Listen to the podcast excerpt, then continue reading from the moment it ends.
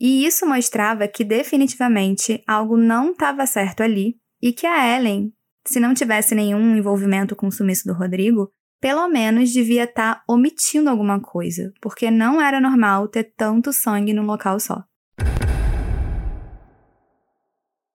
Olá, operários! Sejam bem-vindos de volta ao Fábrica de Crimes. Eu sou a Rob. E eu sou a Mari. E ontem, dia 31 de outubro, o Fábrica fez três aninhos.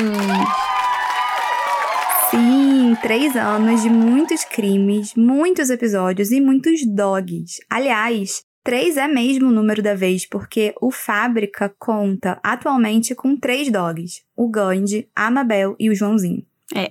E os três são desconfiadíssimos, tipo a gente, e eles pediram pra gente avisar aqui que vocês não devem confiar em ninguém, apenas neles, né, os dogs. É, e esse recado dos nossos dogs veio, na verdade, muito a calhar, porque o tema do episódio de hoje é confiança. E eu garanto que vocês vão terminar de ouvir esse episódio aqui e desconfiar até da própria sombra. E o caso foi sugestão de vocês. A operária Thay, ela mandou pra gente por direct e a gente achou uma ótima ideia. E aliás, toda vez que vocês mandam sugestões, a gente olha, tá? E a gente sempre dá uma pesquisadinha ali para ver se vale um episódio. Exatamente. Mas antes disso, vamos ouvir a mensagem do operário, que é um dos nossos momentos preferidos aqui no Fábrica, né, no podcast. E a mensagem de hoje é da operária Morgana, lá de BH. Oi Mari, oi Rob, eu sou de Belo Horizonte, Minas Gerais e tô apaixonada com o trabalho de vocês. Descobri há muito pouco tempo o podcast e já maratonei todos os episódios do Fábrica. Fico muito feliz de ter descoberto, foi uma recomendação que apareceu aleatoriamente, eu ouvi e fiquei encantada. Eu era aquele tipo de pessoa que não curtia podcast, mas até ouvi algum que tivesse um nicho que eu gostasse que foi o caso de vocês sobre crimes. Então, espero que vocês prosperem muito é, nas atividades profissionais de vocês, principalmente aqui no Fábrica, né? Parabéns e sucesso pelo podcast, meninas. Ai, se tiver um barulho aí no fundo, é porque eu tenho um pastor alemão e ele ama ficar latindo pros vizinhos. ele não, ela. Super obrigada, Morgana. A gente amou a sua mensagem. Muito obrigada, Morgana, pela sua mensagem. E no episódio de hoje, Ellen Federizi, ou na alegria e na tristeza?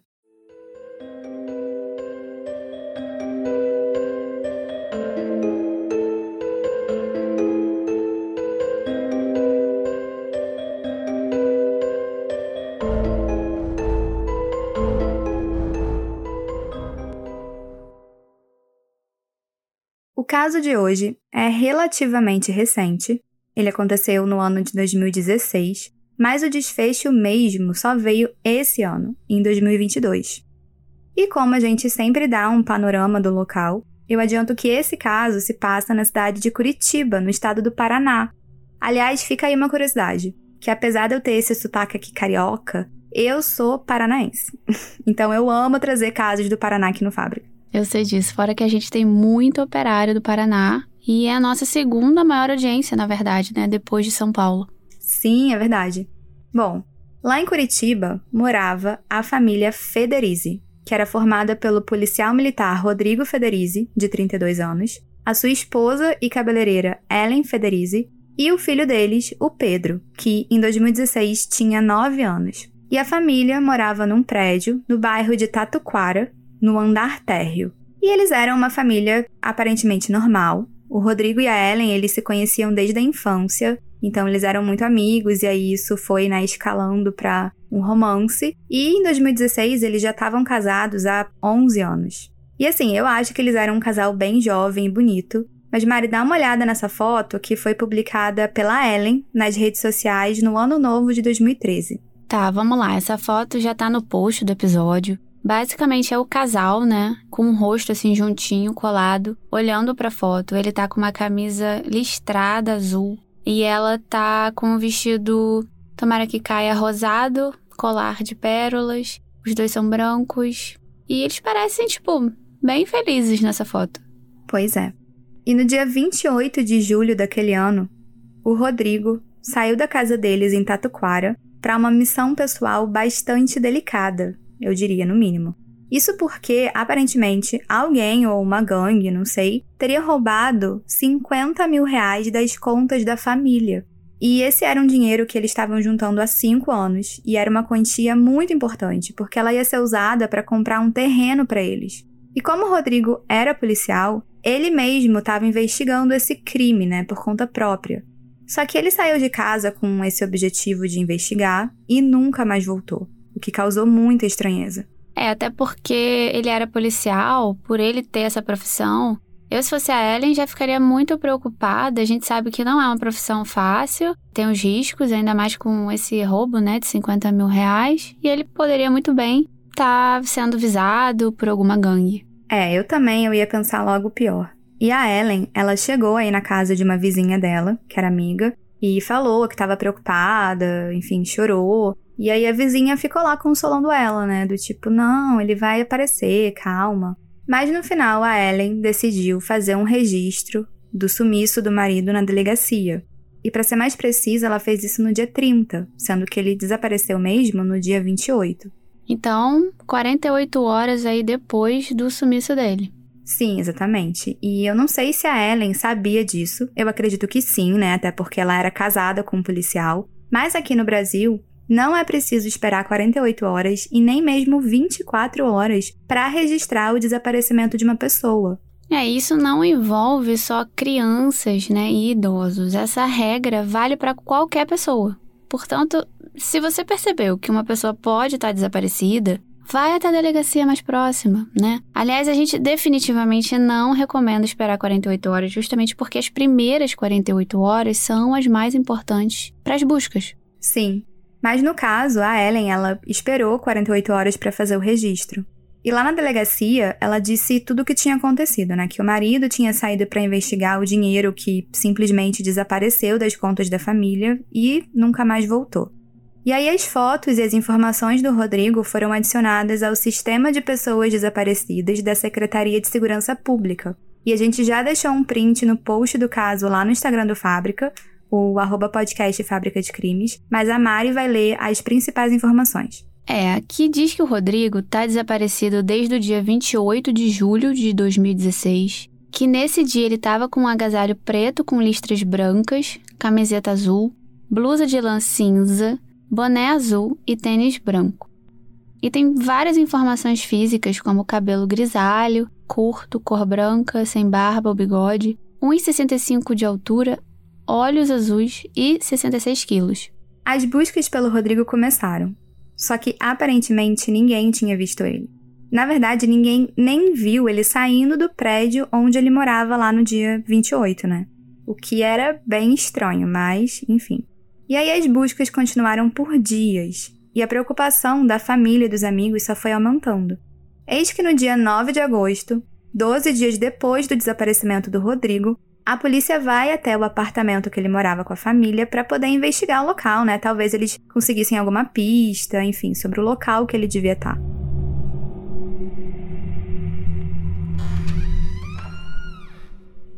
E operários aqui nem dá para fazer muito suspense. De cara, a polícia já encontrou umas coisas muito importantes. Eles usaram luminol, que a gente sempre vê em filme, né? E dentro do apartamento da família Federizi, foram encontrados vestígios de sangue em vários lugares. Aliás, não só dentro do apartamento, como também no carro da família, que sim tinha ficado lá, né? Ou seja, o Rodrigo tinha saído a pé. Ou nunca saído, né? Uhum. E aqui, imediatamente, todos os olhares se voltaram para Ellen.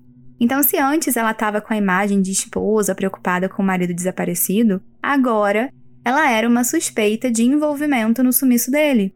E eu acho que eu até entenderia ter, sei lá, uma, uma mancha de sangue ali no canto, né? Sei lá, às vezes ele bateu o dedinho no sofá. Mas a gente tá falando de muitos vestígios. Só para vocês terem uma ideia, o delegado do caso descreveu que parecia até uma boate, porque quando o luminol ele entra em contato com o sangue, ou o local que tinha sangue, né, mas foi limpo, acontece uma reação química lá chamada quimiluminescência e formam manchas azuladas, então fica tudo muito iluminado. E isso mostrava que definitivamente algo não estava certo ali e que a Ellen, se não tivesse nenhum envolvimento com o sumiço do Rodrigo, pelo menos devia estar tá omitindo alguma coisa, porque não era normal ter tanto sangue num local só. É, mas durante todo esse tempo não teve nenhum contato do Rodrigo, até por ele ser policial. Sei lá, ele poderia ter sido sequestrado e às vezes os sequestradores entraram em contato para pedir dinheiro, alguma coisa, né? Sei lá.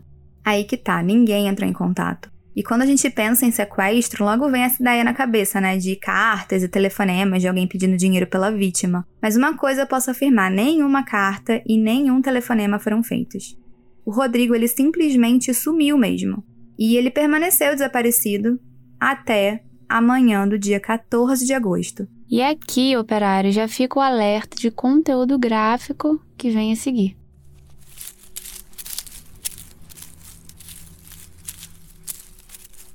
Nesse dia, um agricultor estava tranquilamente arando a terra na região rural de Araucária, que fica na região metropolitana de Curitiba, quando encontrou uma cova rasa com um corpo de um homem. E o corpo estava enrolado num saco plástico, sendo que tinha uma perfuração de bala na cabeça, e deu para ver também que as duas pernas tinham sido decepadas, porque elas não estavam ali juntas do resto do corpo. E claro que ali, né, já tinha uma suspeita de que talvez esse homem fosse o Rodrigo, até porque ficava muito perto da casa dele. E eu olhei no Google Maps e Araucária fica a apenas 15 minutos de carro de Tatuquara, o que eu acho, né, na minha opinião, bizarramente perto. E aí o corpo foi enviado para o Instituto Médico Legal de Curitiba e a confirmação veio no dia seguinte. Era o corpo do policial Rodrigo Federizi.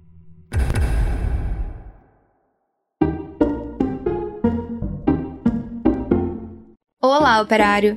Interrompemos a história rapidinho para dar um mini aviso. Você que é viciado em true crime e queria ouvir mais episódios do Fábrica, a gente tem uma boa notícia. Pois é. Não sei se vocês estão sabendo, mas você pode fazer uma hora extra no Fábrica de Crimes pela plataforma da Aurelo. A Aurelo também é uma plataforma de áudio, mas só de podcast, e que tem ajudado muito quem produz conteúdo. E lá os operários podem apoiar o Fábrica de Crimes, tipo financeiramente, para ajudar no crescimento do podcast e aí, em troca, vocês ganham acesso a episódios exclusivos todo mês. Além do que, os nomes dos operários apoiadores entram na área dedicada a eles no nosso site www.fabricadecrimes.com.br. Então, para apoiar o Fábrica, basta acessar pelo seu computador o site orelo.cc barra Fábrica de Crimes. Lá você clica em apoiar e desbloqueia episódios exclusivos. Isso aí!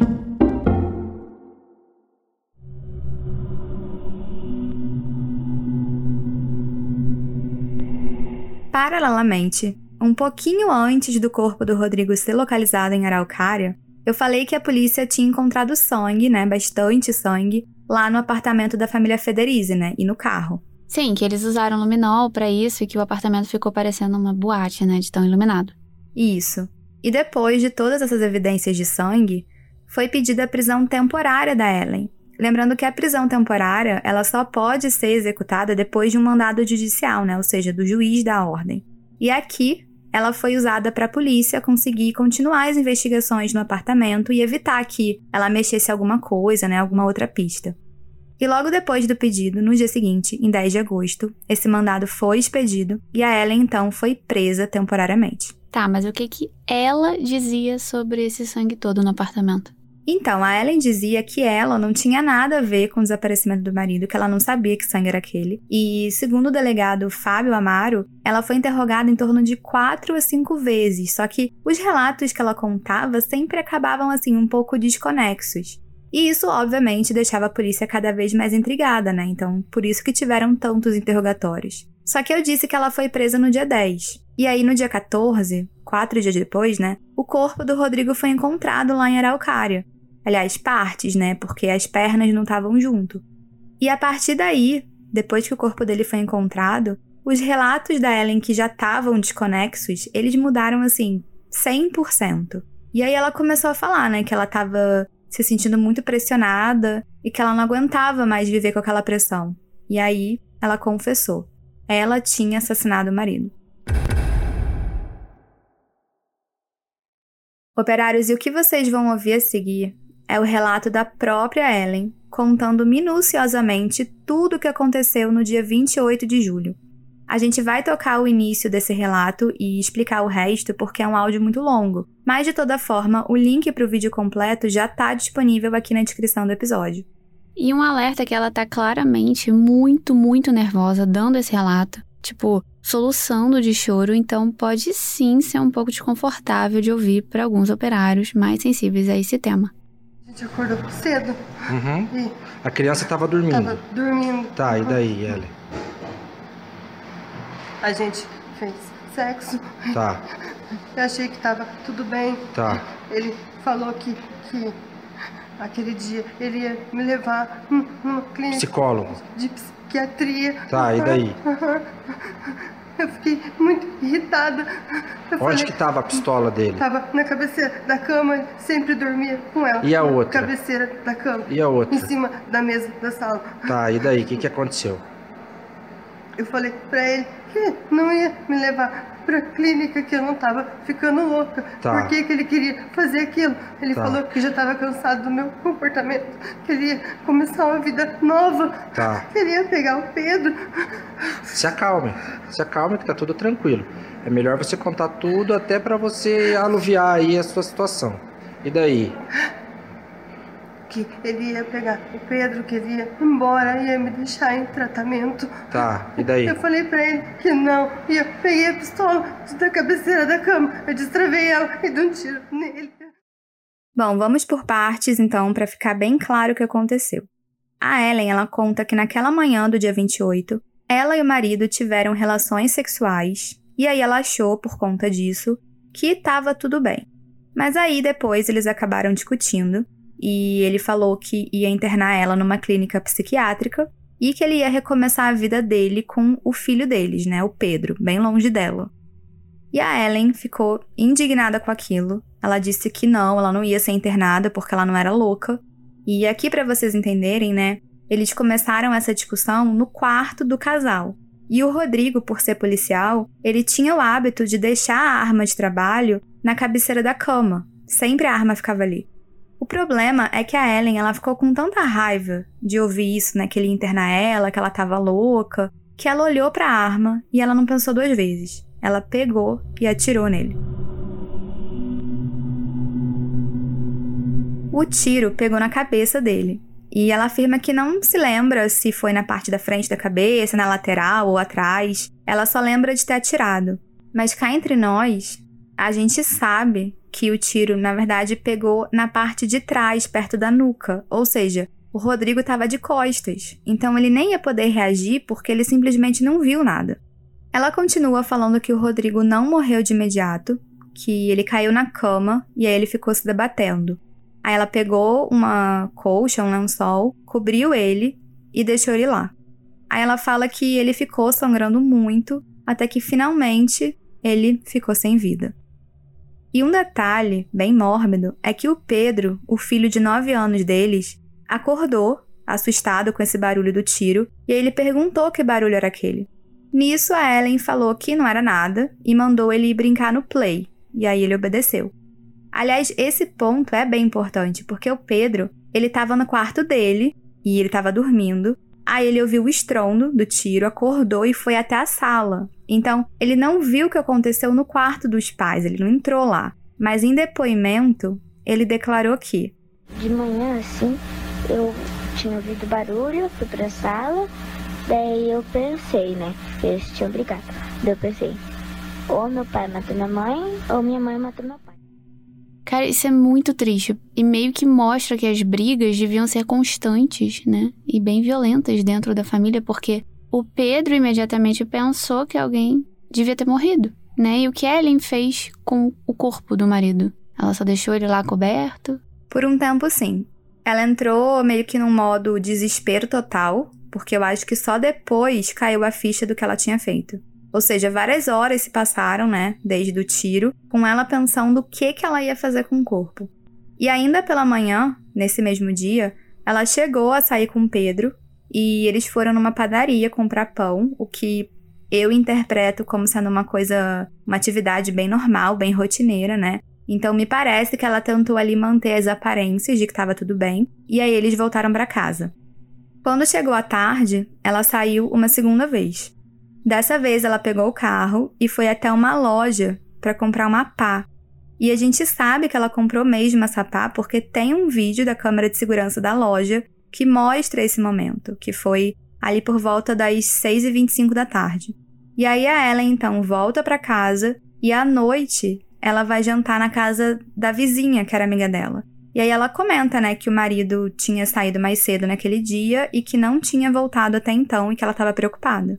Tá, mas nessas saídas todas ela devia ter fechado o quarto, né, até para o filho não ver. Sim, e ela fala justamente isso, que ela deixou o quarto fechado para o filho não entrar. E aí quando ela volta da casa da vizinha, ela encontra o filho, né, o Pedro, com a perna machucada. E aí ela leva ele até o pronto-socorro. E pelo que eu entendi, ele se machucou assim, de leve, né? Ele tava, sei lá, brincando e se machucou, não tem nada a ver com, com o crime. Mas aí, enfim, ela leva ele até o hospital e depois eles voltam de novo para casa. E ela inclusive conta que ela tava tão nervosa que ela errou o caminho de volta e eles demoraram tipo umas duas horas para chegar em casa. Mas depois que eles chegaram, ela colocou o Pedro na cama para dormir e aí ela ficou andando assim, de um lado para o outro na casa, pensando no que, que ela ia fazer com o corpo. E ela podia até estar tá cogitando o que fazer, mas me parece que ela já estava meio certa, né, do que, que ela ia fazer, que ela ia esconder, né? Senão ela não, não tinha nem comprado a pá. Pois é, eu penso isso também. Bom, eis que aí ela se lembra que o marido tinha uma faca de caça e uma serra. E aí então ela decide pegar a faca e aí ela tenta cortar as pernas dele. Só que quando chega na parte do osso, ela não consegue continuar porque é muito difícil. Aí ela pega então a serra e serra os dois membros dele. É, e sobre esse tema de esquartejamento, a gente convidou o perito Anderson Morales, lá do Instagram arroba Perito Morales, para explicar um pouquinho mais para vocês sobre o esquartejamento. É, o Perito Morales, ele volta e meia aparece aqui nos episódios e, sério, sigam ele lá no Instagram, porque ele fala muita coisa interessante. Algumas coisas perturbadoras, sim, mas com certeza muito interessantes. Oi, Gurias. Em relação ao caso que teve como vítima o Rodrigo Federizi, o laudo aponta que a vítima sofreu um tiro a queima-roupa na região posterior da cabeça, na região occipital, na nuca. O tiro a queima-roupa é um tiro próximo, ele não é encostado, é diferente do tiro encostado. Ele tem uma distância normalmente até 10 centímetros, onde podem se constatar alguns efeitos secundários do tiro, como a zona de tatuagem e zona de esfumaçamento, que são sujidades, pólvora incombusta que vem junto do projétil no momento do tiro. Um tiro dado nessa região normalmente indica que a vítima não teve condições de se defender, por isso foi colocado como qualificadora, prevista lá no artigo 121, parágrafo 2, inciso 4, que diz quando o homicídio é cometido à traição, de emboscada ou mediante simulação ou outro recurso que dificulte ou torne impossível a defesa do ofendido. Nesse caso, tentar alegar que teria sido em algum momento que ela tentava se defender de algumas agressões já haviam sido cometidas e ela teria efetuado o tiro, mas normalmente num caso desses onde a pessoa tenta se defender de uma agressão, os tiros são na parte anterior do tronco, na parte da frente do tronco ou na parte anterior da cabeça. Um tiro na parte posterior da cabeça normalmente indica que foi feito, o disparo foi feito à traição. E para que tenha sido classificado como um tiro a queima-roupa, são necessários os elementos secundários que eu citei anteriormente. Em relação ao escortejamento, ele se dá de uma forma criminosa, que tem vários tipos, com uma variedade ofensiva ou passional, que é provocada por cólera de marcha aguda, como uma reação colérica, impulsiva, cega, dependente de episódios de exaltação, ou através de uma cólera de marcha crônica premeditada, dependendo do ódio ou ressentimento, que é um desenvolvimento colérico. Também pode acontecer, ainda de uma variedade ofensiva passional, a violência, crueldade ou insensibilidade moral do delinquente. Porém, nesse caso, acho que ele se adequa mais a uma variedade defensiva, originada pelo temor ou pânico que o agente tem de ser descoberto em um crime de homicídio, quando, para fazer desaparecer o corpo, ele escorteja em partes mais fáceis de eliminar. Algumas vezes o escortejamento ocorre para dificultar a identificação do cadáver, mas no caso em tela, ela colocou os membros junto do tronco, então isso não dificultaria a identificação dele. Logo, presume-se que ela tentou ocultar. E para esquartejar um corpo, esquartejar é tornar em quartos, desarticular um corpo, é preciso que o agente, o autor, deve reunir de uma só vez o conhecimento empírico, a destreza manual e a frieza emocional para atingir seu objetivo. Porém, também é importante o fator tempo. Se o autor não tem nem o conhecimento empírico, nem a destreza manual, ele vai precisar de muito mais tempo para conseguir escortejar um corpo. Mas o mais importante é a questão da frieza emocional, porque é uma tarefa que é demorada, ela não é rápida. Ele não vai poder se abalar ao fazer esse escortejamento da figura humana, que além da parte morfológica, vem acompanhada de uma elevada carga emocional, pelo que ainda representa ou representou do ponto de vista afetivo. Essa frieza emocional é um elemento importante porque vai permitir que se diferencie aquele agente que esquarteja por um, fúria, por ímpeto, daquele que faz o esquartejamento através de um planejamento, como uma reação psicopática maior. Depois de serrar as duas pernas do Rodrigo, a Ellen ensacou as partes em sacos de lixo grandes, né? Colocou eles dentro de uma mala de viagem e levou a mala até o carro. Aí ela dirigiu até a área de Araucária, pegou a pá e cavou o máximo que ela conseguiu, que não foi muito, para ser sincera, foi só uma cova bem rasa. Aí ela jogou o saco com a parte do tronco do Rodrigo, sem a parte das pernas, né? Aí ela disse que ela queimou a mala e jogou as pernas e a arma num local assim que ela não se lembrava direito onde era. E aí ela voltou para casa. Assim que ela chegou em casa, ela começou a lavar tudo compulsivamente, incluindo a faca de caça e a serra. E aqui um OBS é que a gente sabe que algumas partes desse relato da Ellen são mentira. Por exemplo, a mala que ela supostamente disse que queimou, né? Na verdade, ela foi localizada no dia 18, alguns dias depois de ter encontrado o corpo do Rodrigo. Mas se ela disse que queimaram a mala, como é que ela foi encontrada? Então, nessa época, a notícia da morte do Rodrigo, com requintes de crueldade, chamou muita atenção da mídia. E um dono de Lava Jato viu esse vídeo da confissão da Ellen, né, que a gente tocou um pouquinho, e esse vídeo estava super público, todo mundo viu, e aí ele imediatamente reconheceu ela. E ele disse que a Ellen tinha ido no dia da morte até o Lava Jato dele para tentar lavar a mala e que a mala estava coberta de sangue e ela queria usar uma lavadora de pressão para poder ser mais eficiente. E assim, é uma mala cheia de sangue, né? E aí eles indagaram o que, que é isso, né? E quando eles perguntaram por que, que tinha tanto sangue ali, ela desconversou falando que era de umas carnes que ela estava transportando, enfim, deu uma desculpa aleatória. Bom, e aí, logo no final do depoimento dela, ela é perguntada pelo policial se ela agiu sozinha, isso porque na época se comentou muito que ela era assim, um pouco fora de forma. Então, teoricamente, mesmo esquartejando o marido, ela podia não conseguir carregar tudo sozinha. E também perguntaram se ela tinha raiva do marido e se ela tinha um amante. E as respostas foram as seguintes: Ô Ellen, não. você estava sozinha? Tava. Tá. Você tinha algum amante? Não. Você estava vivendo uma situação difícil com ele? Tirando o fato que ele disse que estava. Tá. Não. Mas você tinha raiva dele? Não. Você acha que ele mereceu isso tudo? Não. O mínimo que a gente pode fazer é encontrar as pernas dele e dar um enterro digno, não é isso?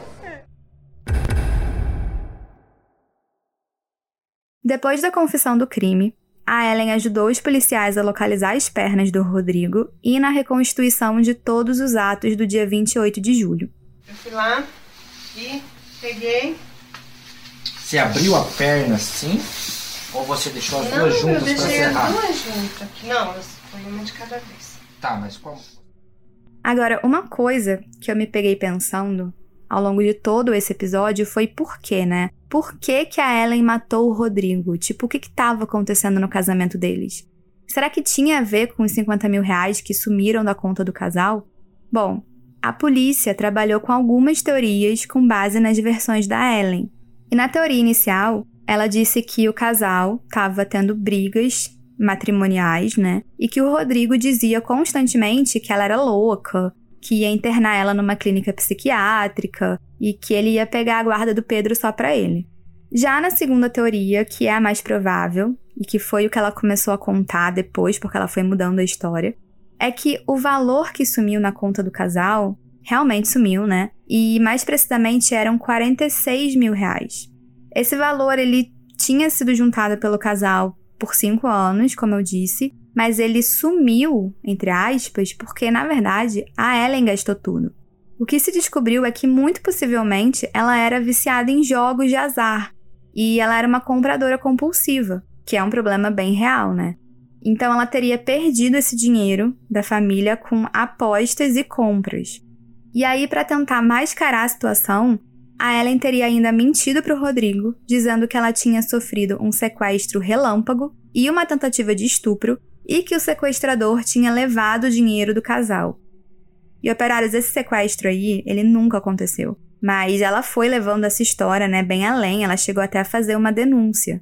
Mas no final, ela acabou admitindo que era tudo mentira, que ela que tinha gasto dinheiro, né, e que não tinha sequestro nenhum.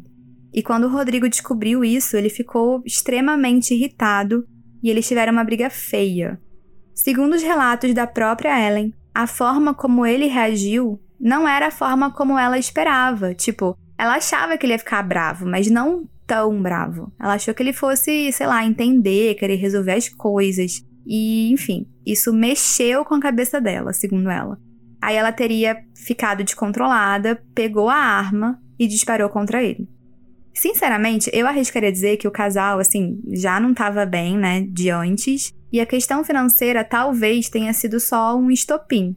Mas em todo caso, o motivo da morte do Rodrigo foi, na minha humilde opinião, né, um pouco fútil ou torpe, para dizer o mínimo. Em um cenário normal, o casal ele podia até se separar, se divorciar, mas eles deviam, né, ter conversado antes e não um acabar assassinando o outro. Cara, eu acho que a consequência foi a mais extrema possível. Eu sei que 46 mil é grana, mas era o caso da Ellen ser adulta e assumir o erro e não escolher uma saída tão horrorosa para a família toda, porque todo mundo, obviamente, acabou afetado. Depois da confissão do crime, a Ellen foi encaminhada para a penitenciária estadual de Piraquara e ficou lá por alguns anos aguardando o julgamento. Mais precisamente, ela ficou lá de 2016 até fevereiro de 2020. E Mari, você sabe por que, que em 2020 ela saiu? Pandemia? Sim. Como muitos outros presos, a Ellen ganhou o direito de aguardar o julgamento em liberdade por conta da pandemia do Covid.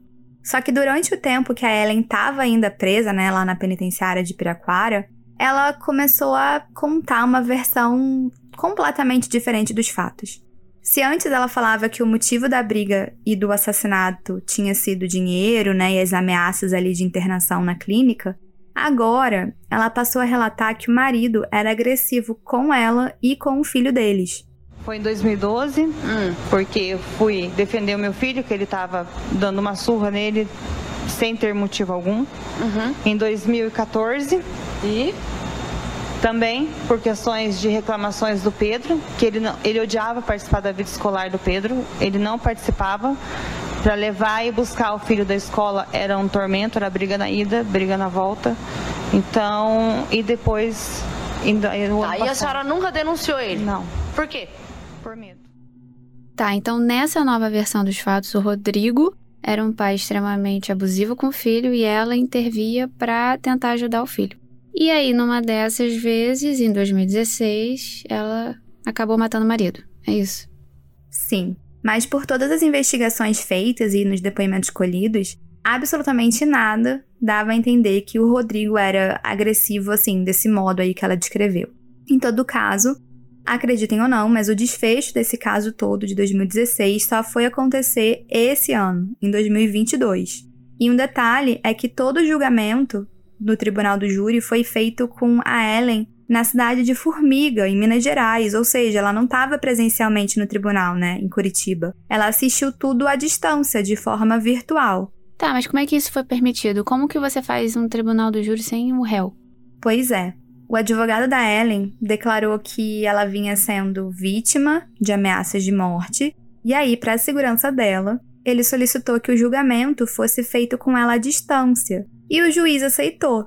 O ponto aqui é que essas ameaças, meio que convenientemente, apareceram quando ela estava assim, muito perto do julgamento, né? Tipo, até então ela nunca tinha relatado nenhuma ameaça, mas ok. Em todo caso, ela estava em liberdade provisória. E uma das condições dela era que ela não podia sair de Curitiba. Então ela não poderia ter ido para Formiga, em Minas Gerais. Ela não podia mudar de endereço. E ainda sobre essa questão do não comparecimento da Ellen no tribunal do júri, o pai do Rodrigo se manifestou dizendo que é muito decepcionante pra gente, né? Muito decepcionante que eu queria que todo mundo visse ela saindo daqui, vocês filmando ela saindo de um camburão da polícia penitenciária, mas infelizmente, né, dá o direito dela de não comparecer no júri. Em 11 de julho de 2022, quase seis anos depois do crime, Ellen Romiak da Silva Federizi foi condenada a 24 anos, 6 meses e 29 dias de prisão pelo homicídio de Rodrigo Federizi, com as qualificadoras de motivo torpe e impossibilidade da defesa da vítima, além de ocultação de cadáver.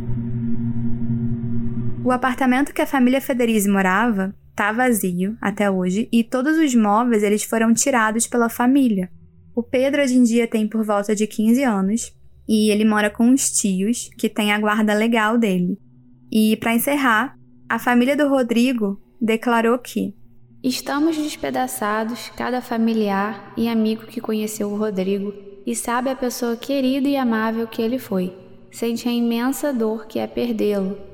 Saber o quanto ele trabalhou para dar o melhor ao seu filho e ter sua vida ceifada por uma pessoa em que ele confiou cegamente e que até o momento fazia parte da família é ainda mais doloroso. Bom, operários, esse foi o caso de hoje. Eu espero que vocês tenham gostado e contem pra gente nos comentários que tipo de casos vocês preferem, com solução ou sem solução. Nas duas opções, infelizmente, as famílias né, e os amigos das vítimas, eles vão estar tá sempre sofrendo, mas pelo menos nos casos com solução, eu acho que traz um pouquinho de dignidade, né, para a família. É, eu acho que a sensação é de que pelo menos a justiça foi feita, mesmo depois de um trauma tão grande, né? Pois é, e uma boa questão também é que a Ellen ela vai passar 24 anos na cadeia, né, para poder teoricamente se ressocializar e possa voltar a viver em sociedade. Mas, enfim, vamos esperar e ver o que acontece. Lembrando que todas as fotos do caso já estão no Instagram do Fábrica, o arroba podcast Fábrica de Crimes. E também tem episódio novo todo dia 1 e 15 no mês na plataforma que você usa para escutar a gente e episódios extras pelo Orelo exclusivos para apoiadores. Isso aí.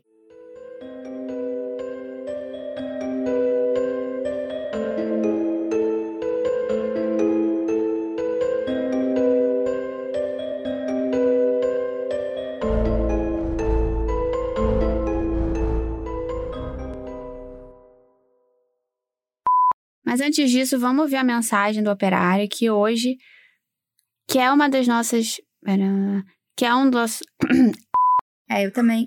Mabel! Ai, Mabel tá. E pra falar. Peraí, deixa eu só fechar aqui que a Mabel tá andando de lado. Tá, agora eu ganho. Esses cachorros eles não param. tá. Mas assim, não se fala mais, acho que da queixa. Tem um outro termo. É tipo fazer o registro? Re é fazer o registro de ocorrência. É porque queixa é mais queixa-crime, né? Tá. Fala de novo. Alhos azuis, isso aí. Eu quase li alhos azuis. Eu escrevi alhos. Alhos e bugalhos. Isso aí. E dentro do apartamento. Na verdade, não é uma luz. Ai, não é... Ai fala é. de novo isso.